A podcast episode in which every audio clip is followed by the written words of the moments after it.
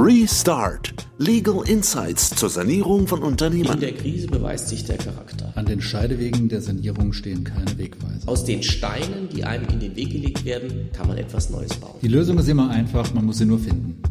Herzlich willkommen zu einer neuen Podcast-Folge unserer Reihe Restart zur Restrukturierung von Unternehmen. Wir sind heute wieder zu dritt. Es ist da Frau Eva Ringelsbacher von der Unternehmensberatung Wieselhuber und Partner. Hallo Frau Ringelsbacher. Hallo. Und Gerhard Müller von Falk Co. Hallo. Ja, in der letzten Folge haben wir uns unterhalten über die aktuellen äh, Schwierigkeiten, in der viele Unternehmen sind aufgrund de, des neuen Zinsumfeldes, der gestiegenen Kosten für Rohstoffe und äh, Energie. Das führt ja auch dazu, dass in den Kreditverträgen die sogenannte Covenants enthalten, also bestimmte Reportingpflichten. Wir jetzt da in vielen Fällen aus den Bandbreiten, die da erlaubt sind, rauslaufen. Frau Ringsbach, können Sie da was dazu sagen, was da passiert im Moment? Vielleicht, vielleicht vorab noch ganz kurz. Was sind denn die, die typischen Covenants, die da so vereinbart werden? Wenn da die Bank entsprechendes definiert in ihrem Kreditvertrag, was sind da die Top 3? Ja, diese, diese Covenant-Strukturen haben sich sehr durchgesetzt und Top 3 ist ein guter Stichwort, weil ähm, man kann auch 10 vereinbaren und mehr. Wobei ich glaube, es ist immer gut, eine gewisse übersichtliche Zahl an Covenants zu haben. Das ist der Verschuldungsgrad, um zum Beispiel das Eigen, die Eigenkapitalquote auch.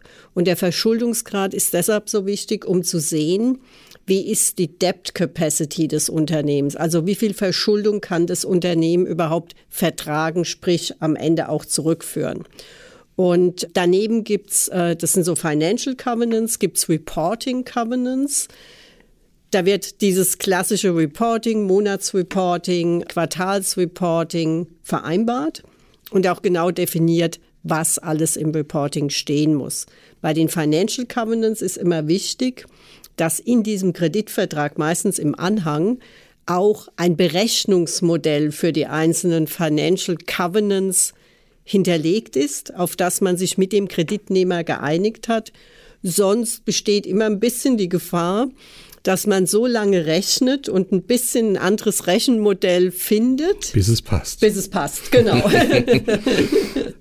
ja, ja. Was, was, was wäre denn dann typisches ein typischer Schwellenwert, der da vereinbart wird die bei dem Verschuldungsgrad? Ja, die, ja, das hängt so ein bisschen von der Finanzierung ab. Ja, ähm, wenn man so eine klassische Finanzierung hat, ist so der, dieser Multiple bei drei.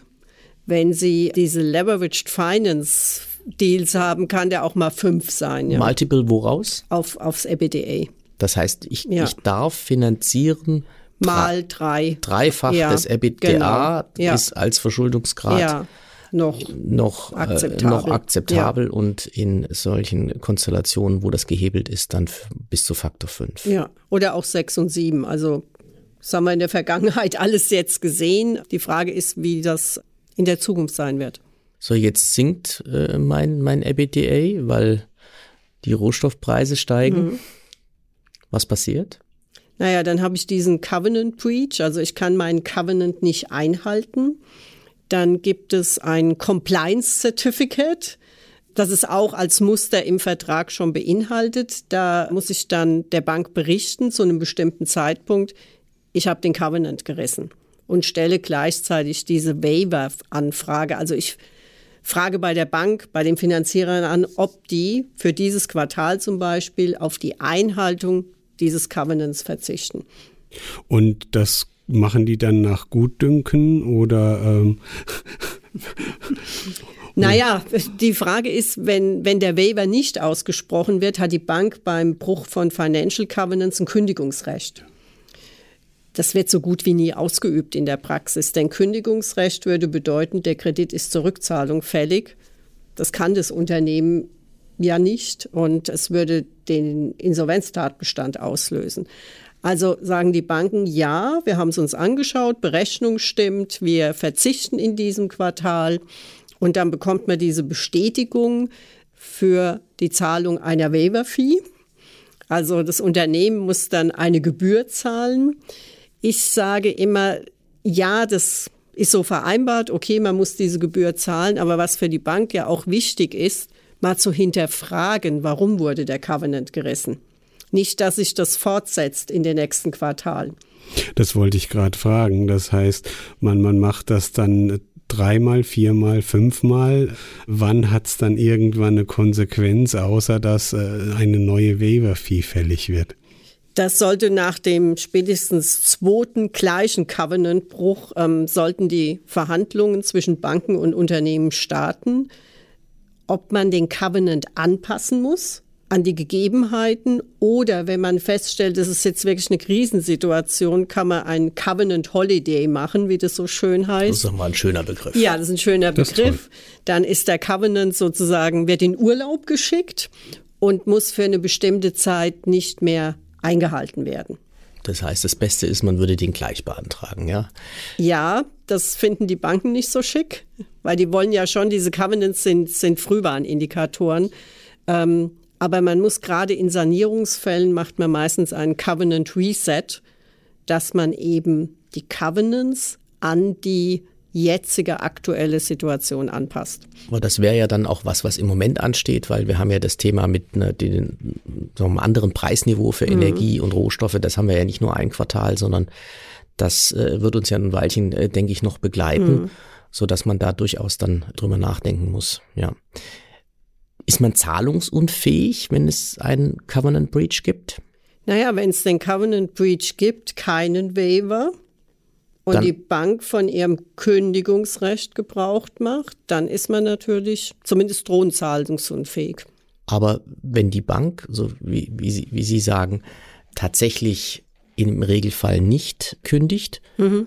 dann ist ja so lang der Kredit nicht fällig und dann genau. bin, ich, bin ich auch ja. nicht, nicht zahlungsunfähig. Da würde mich nochmal das, das, das Gegenszenario interessieren.